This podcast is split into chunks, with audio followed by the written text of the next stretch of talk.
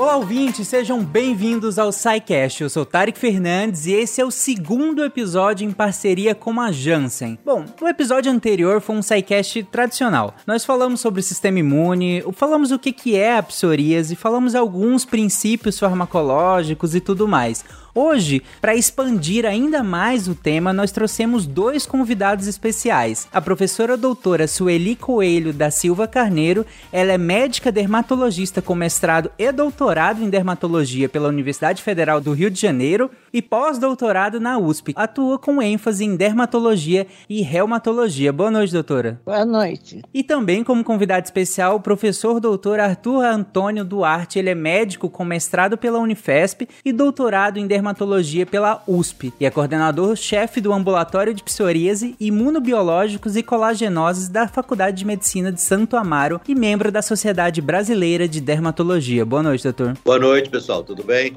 Bom, gente, esse episódio, como eu comentei, vai ser no formato mais de entrevista, então nós selecionamos algumas perguntas justamente no intuito de expandir o conteúdo, né? No SciCast nós aprofundamos em alguns conceitos, aqui a gente vai expandir e para isso a gente selecionou algumas perguntas para fazer aos, aos, nossos convidados e vou começar perguntando pro Dr. Arthur. Dr. Arthur, no último episódio, como eu comentei, nós fomos bem a fundo na questão da psoríase e ficou claro que é uma doença que afeta muito mais do que a pele, né? E quais seriam outros aspectos e outros sintomas os dermatologistas e os pacientes deveriam se atentar no dia a dia e durante as consultas de rotina para além da pele? Bem, olha, Uh, os outros sintomas que acompanham a psoríase muitas vezes são silenciosos. E é numa primeira consulta que o paciente vai ao dermatologista, porque a pele está machucada, ele está querendo saber o que está acontecendo na pele dele, e o dermatologista é que vai levantar essas suspeitas, né?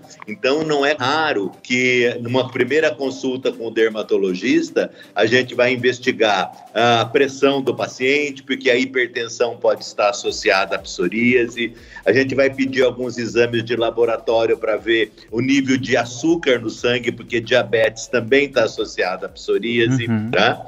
a gente ainda vai pedir né, é, dosagem dos, é, das gorduras que circulam no sangue, né, colesterol, triglicérides, porque isso também está associado à psoríase e obesidade, para a gente falar das, das situações mais comuns. Uhum. Essas, tudo isso, né, hipertensão, diabetes e aumento de colesterol e triglicéride, é, faz parte de um conjunto que a gente chama de síndrome metabólica, que em geral é silenciosa no início. Ela só começa a dar sintomas depois que essa doença já avançou bastante. Então, quando o paciente de psoríase vai procurar um dermatologista, o dermatologista acaba investigando e fazendo o diagnóstico dessas outras doenças que se associam à psoríase. Perfeito. Além disso, a gente ainda tem, sabe, depressão né, por uma, uh, um impacto na qualidade de vida muito grande que a psoríase leva. Então, em geral, esse paciente, em grande parte, ele pode ter um nível de depressão significativo. Isso para a gente falar das doenças mais comuns que rodeiam aí a psoríase. Como o senhor deixou bem claro aí, até pela vastidão, digamos assim, do, dos tipos de exames, dos tipos de investigações que, que se faz, né?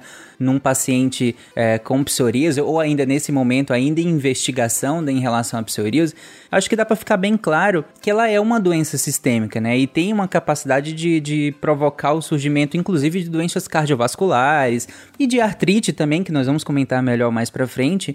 E aí, nesse sentido, é necessário que, que os indivíduos, que os pacientes façam mudanças também no, no sentido amplo, no sentido de mudar até o próprio estilo de vida e de que forma, e nesse sentido, de que forma que as diversas linhas de tratamento que nós temos, incluindo aí os imunobiológicos, vão se associar com essas mudanças de hábitos de vida? Então, veja bem, a psoríase hoje, né, a gente considera, ela é considerada e reconhecida como uma inflamação do corpo inteiro não é uma inflamação da pele, né? Então toda essa inflamação que, que a psoríase mostra, exterioriza, né? Ela mostra na pele, né? A inflamação que está lá dentro da gente ninguém está vendo enquanto não tiver um sintoma importante, né? Então na verdade a psoríase é uma inflamação, ela é uma amostra da inflamação que está acontecendo, né? Então obesidade é inflamação, doença cardiovascular é inflamação, artrite psoriásica que eu não estou entrando na seara, que eu tenho certeza que a Sueli vai falar isso com muito mais propriedade atividade, né?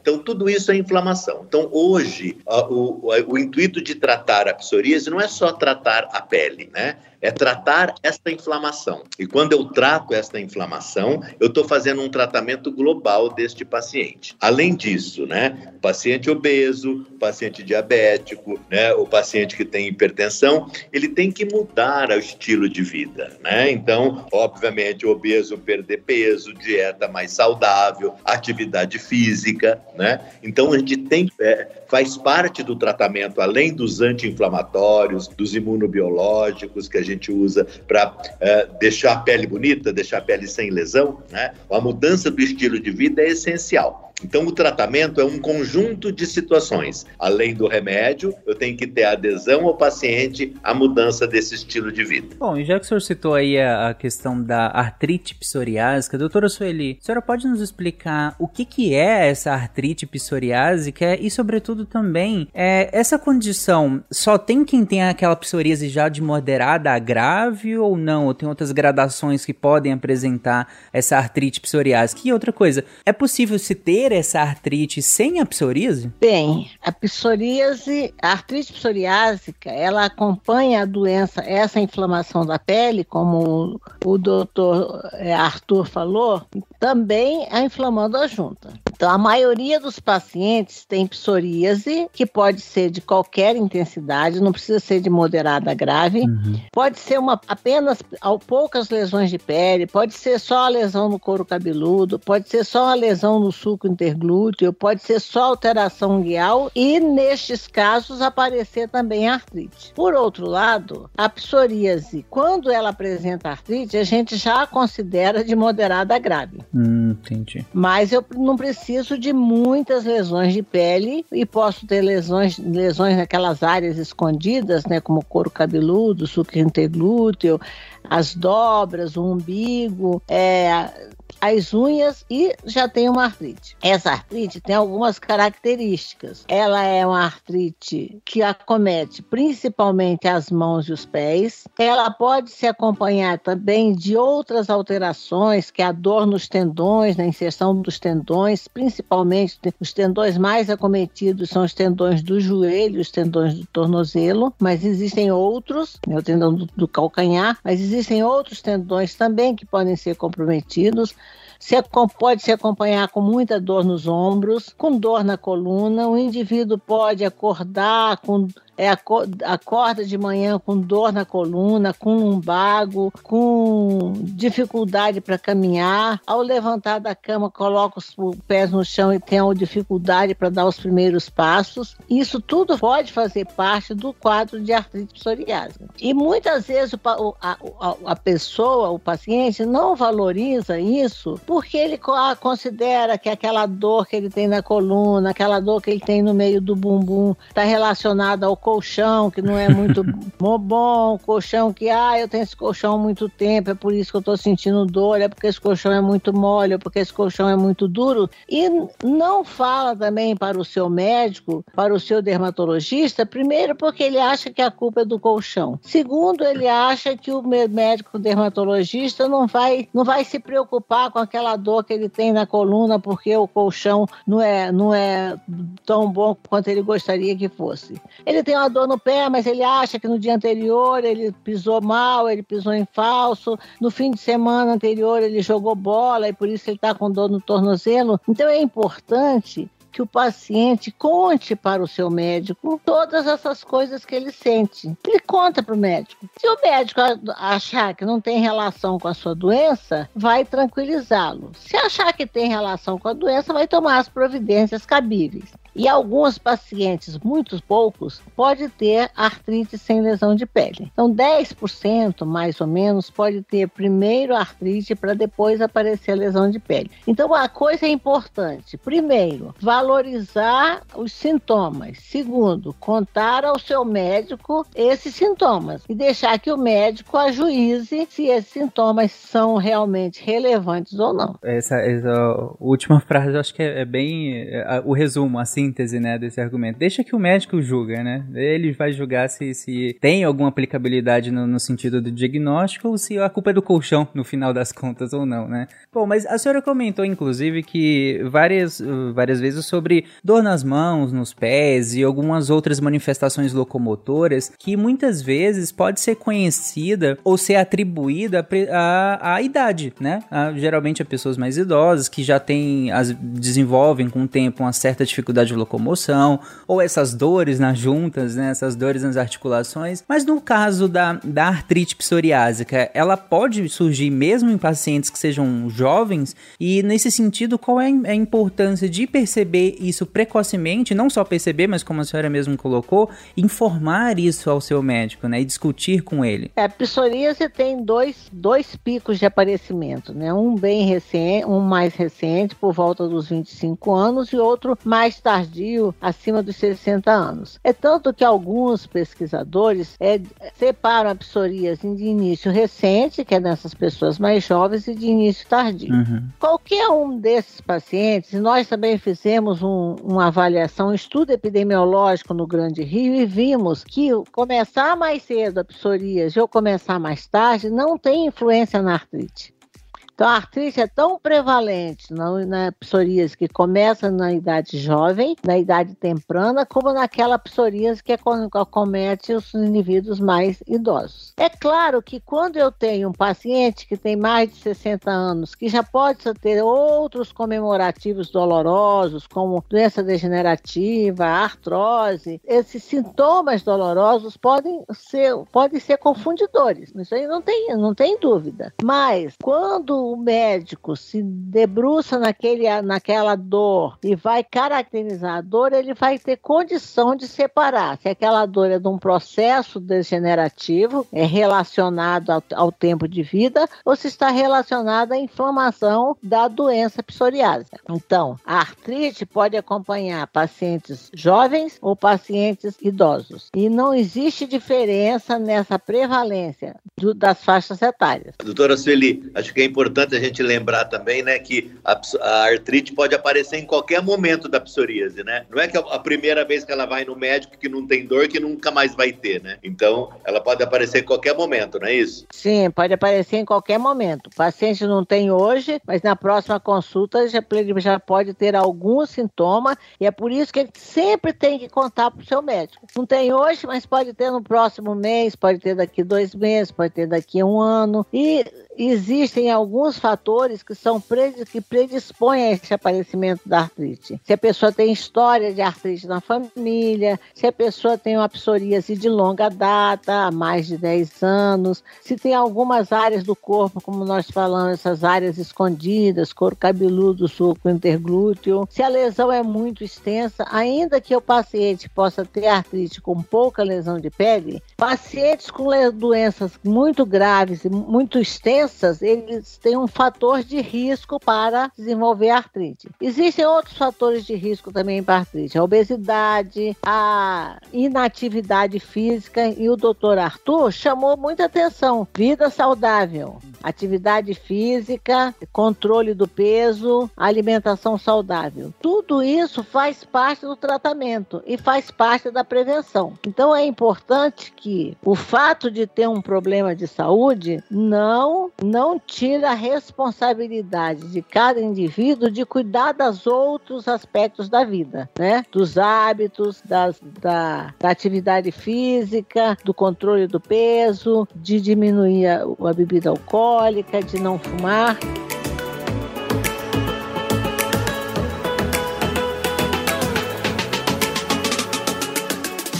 Queria perguntar ao doutor Arthur que é, é, comum que esses pacientes, e aí seja com a psoríase as manifestações cutâneas dela, ou mesmo com artrite, enfim, quaisquer que sejam, é comum que esses pacientes sofram é, com preconceito das pessoas que não, principalmente, imagino eu, por ignorância, por não conhecerem mesmo a condição e acharem que, inclusive, ela é uma doença infecto-contagiosa? Olha, mas isso é o grande impacto que a, que a psoríase causa nos pacientes entendeu? Claro, a dor, a artrite é a dor, é autolimitante, o paciente sofre com dor, né? Uh, com incapacidade, etc. Agora, o aspecto da psoríase na pele causa uma repulsa social muito importante, muito importante, né? Então, a paciente, os pacientes têm é, restrição ou, sofrem preconceito quando vestem uma roupa que expõe as lesões. Então, os pacientes acabam ficando cada vez mais reclusos, né? Eles não vão fazer uma prática de esporte porque eu tenho que não vão para uma academia ou mesmo caminhar na rua, porque eles não querem expor as, as, as manchas da pele, né? As lesões vermelhadas da psoríase. Então, eles não põem um short, não põem uma camiseta, etc.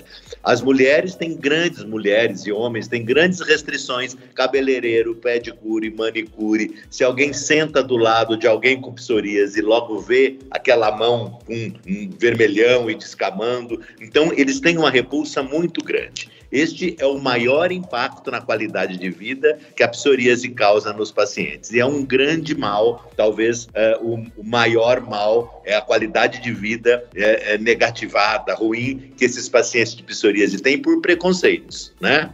Pelo aspecto, as pessoas acham que é contagioso, não vou sentar perto dele, não vou dar a mão, não vou cortar o cabelo, não vou fazer o pé de cure, ele não pode ir numa piscina e assim sucessivamente, né? Então, esse é o grande problema, é o impacto da qualidade de vida, sem falar no sofrimento da dor, da doença articular e na incapacidade, com certeza sim. Né? Então, acho que essa é uma grande luta que nós temos que fazer para educar a população, para acolher estes pacientes, que não são poucos, né? Quase 2% da população brasileira tem psoríase, né?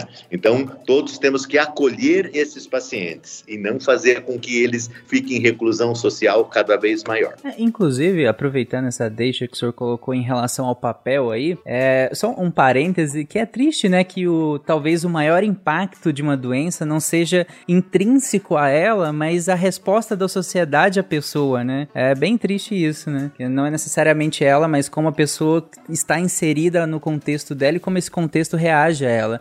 E nesse sentido, é, para o senhor, qual é o papel do médico especialista? E aí, seja o dermatologista, seja o reumatologista, é, qual o papel dele na questão da saúde mental desses pacientes? Ou seja, muito para muito além da, da pele ou das doenças reumáticas que, que que, esses especialistas possam a, auxiliar no tratamento? Olha, isso é muito importante, porque às vezes esses pacientes eles sofrem, eles sofrem repulsa até dentro da sua própria casa. Então, os familiares têm que saber da doença, você tem que educar os familiares, fazer esses familiares serem um disseminador sabe? Uhum. Da, do conhecimento de psoríase. Então, isso é extremamente importante. A hora que o paciente começa a se sentir acolhido, com certeza a doença mental dele vai melhorando, né? Claro que uma ajuda terapêutica, uma terapia com psicólogo, etc., pode lhe ajudar, mas com certeza o que mais vai lhe ajudar é, ele ter uma boa terapia, uma boa terapia, ficar livre da lesão de pele e fazer com que a sociedade o acolha, tá? Isso acho que é muito mais importante, né, do que você ficar tratando diretamente só a cabeça do paciente, que também tem o seu valor, obviamente, Sim. né? Ele vai tratar, mas se não tiver a sociedade tratada, não adianta eu tratar a cabeça do paciente. Primeiro eu preciso tratar a sociedade que envolve o paciente. Uhum. Bom, é, eu acho que é isso que nós estamos fazendo aqui, né? Tentando. Exato, exatamente, é isso. Mas olha, a realidade é assim, a psoríase é uma dor, a doença psoriásica, né? Dói a alma, dói a pele, que a pele também dói, né, doutora? A pele inflamada dói e dói a junta. Então é uma, uma coisa muito, muito pesada, quer dizer, muito, é um, uma carga muito pesada para o paciente. É pesada também para a família muitas vezes. E nós tivemos num desses anos da, no dia da psoríase, que os nossos residentes resolveram fazer um, um, teatro, um teatro, uma entrevista com os pacientes de psoríase. Fizeram um, um vídeo com, com os pacientes e foi muito dramático, porque a história dos pacientes era uma história muito pesada. Como o doutor Arthur falou, é, se senta no ônibus, quando levanta ninguém quer sentar naquela cadeira, ninguém quer sentar do lado, se uma coisa cair no chão ninguém apanha,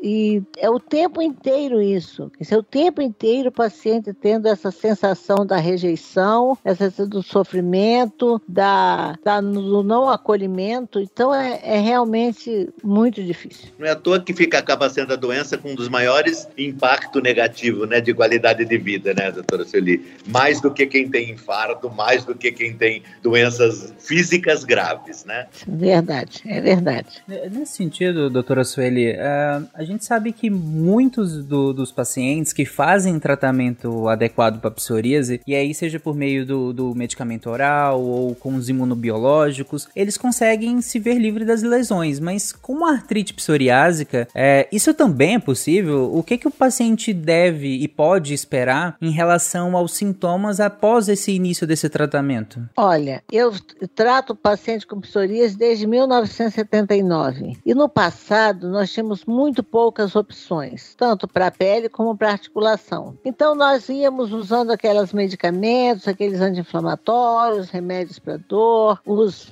os modificadores da doença uhum. e íamos é, levando nós os pacientes naquelas, naquele caminho muito difícil, muito árduo. Felizmente houve uma evolução muito grande no tratamento da doença. Hoje nós temos vários, várias opções terapêuticas, opções muito boas. Existe uma, uma, é, uma opção maravilhosa, definitiva não, mas existem várias opções muito boas, tanto para a doença da pele como para a doença articular, medicamentos que podem bloquear um pouco a evolução da doença, medicamentos que acabam influenciando também nessas outras inflamações que o doutor Arthur falou, é, sistêmicas. Então, hoje as nossas opções terapêuticas são muito boas. Então, o que nós precisamos é conscientizar a, a sociedade de que a doença não é contagiosa, que o nosso, que os, os, alguém tem um vizinho, um parente, um amigo com psoríase que deve se aproximar dele, que deve apertar a mão, ainda que em tempos de pandemia as pessoas não devam ficar apertando a mão umas das outras. Mas vai voltar. Mas, mas vai voltar e logo após a pandemia que a pessoa possa ter um aperto de mão, um abraço, um aceno, uma, um sorriso, uma proximidade. E desta forma, com essa, com essa mudança, essa mudança comportamental da sociedade em relação ao paciente, o paciente vai ter mais condição de, de procurar o tratamento, ele vai se sentir mais acolhido pela sociedade, pelos amigos e pelos parentes, ele vai procurar um tratamento, ele vai se, se deslocar até o médico particular ou público e vai melhorar da sua doença para ser, ser reinserido na sociedade, para trabalhar, para trabalhar com, com alegria, com satisfação para ter suas atividades é, lúdicas, suas atividades recreacionais também com muito prazer, porque ele vai se sentir acolhido, ele vai ficar bem, bem da doença, então ele vai poder participar novamente do trabalho e da diversão. E lembrar, né, doutora Celi, que todas essas, essas terapêuticas estão disponíveis para todos, né? Apesar de serem medicamentos de alto custo, o nosso SUS é, é, é favorece os pacientes. A gente tem todas as armas armas hum. para todos os níveis de atendimento de pacientes. Né? Então, isso é muito importante de ressaltar, né? que só não trata quem não foi procurar ou quem não foi, é, só não tratou quem não quer, na verdade, ou quem não teve acesso a um dermatologista. É verdade. Esse é um ótimo ponto, né? Nós temos a, a, as medicações disponíveis no SUS, então eu, eu não vou dizer que o acesso é extremamente fácil, a gente sabe que no Brasil tem, é, é, é muito grande, né, em extensão territorial e em diferenças né, entre, entre municípios, entre estados, então, mas só de ter no SUS já é uma facilidade gigantesca, né, se a gente comparar com, com o acesso de que outros mesmo, outros países teriam a esse mesmo tratamento, o Brasil, nesse sentido, é realmente um lugar privilegiado. Com certeza, é um privilégio. O nosso SUS é um privilégio. Isso. Bom, e para finalizar, gente, o episódio, aqui eu abro o áudio para vocês, para vocês finalizarem como quiserem, mensagens finais, e aí eu, eu finalizo. Vai lá, Celi. Tá bom. Então eu quero finalizar fazendo, é, fazendo uma exortação ao indivíduo que tem doença de pele que não deixe de procurar o dermatologista, que não deixe de mudar os seus paradigmas de vida, os seus comportamentos e que, é, que sejam assíduos no seu tratamento, que tenham aderência ao tratamento, porque existe uma boa resposta terapêutica, existe um, uma boa resposta. Isso quando aparece, aparecer artrite, ou se começar artrite, ou se começar pela artrite, também existe como tratar. Então, existe como, como resolver o problema, existe como ficar melhor, existe como ficar bem. E aos parentes dos pacientes e amigos dos pacientes e conhecidos dos pacientes que percam esse preconceito, que tenham um acolhimento com todas as pessoas. É, eu acho que é isso, né? Eu também, eu quero uh, primeiro agradecer a oportunidade de estar aqui conversando com vocês e, de novo, reforçando assim os aspectos que a doutora Sueli falou, é pegar na mão do paciente que tem psoríase, tá? E se ele não, tá, não, não está sendo tratado, levá-lo a um posto de saúde, levá-lo a um consultório, né? Fazer com que ele se trate, porque hoje é uma doença que, se não tem cura, tem um, tem um tratamento e um controle excepcional, seja da lesão de pele, seja da doença articular. Então, essa reinserção do paciente, melhorando a sua doença, é essencial e que a sociedade, né, se informe, se instrua sobre a doença, né, tome o conhecimento dela e abrace esses pacientes para reinseri-lo novamente de uma maneira adequada na sociedade, tá? Eu acho que é essa a nossa mensagem. Bom, eu agradeço muitíssimo, acho que ficou muito boa uh, o conteúdo extremamente complementar ao episódio que nós fizemos anteriormente, então é realmente vai ficar bem interessante. Eu agradeço muitíssimo a presença da doutora Sueli e do doutor Arthur, que respondeu muito bem as perguntas.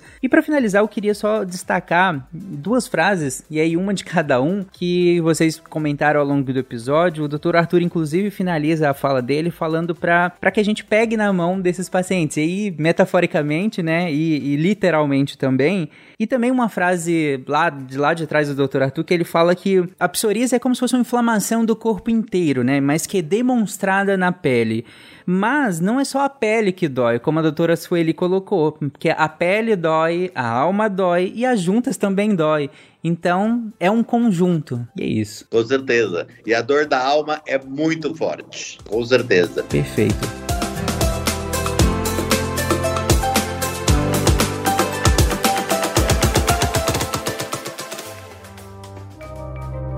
Este programa foi produzido por Mentes Deviantes. deviante.com.br. Este programa foi editado por Tapcast. Edições e produções de podcast.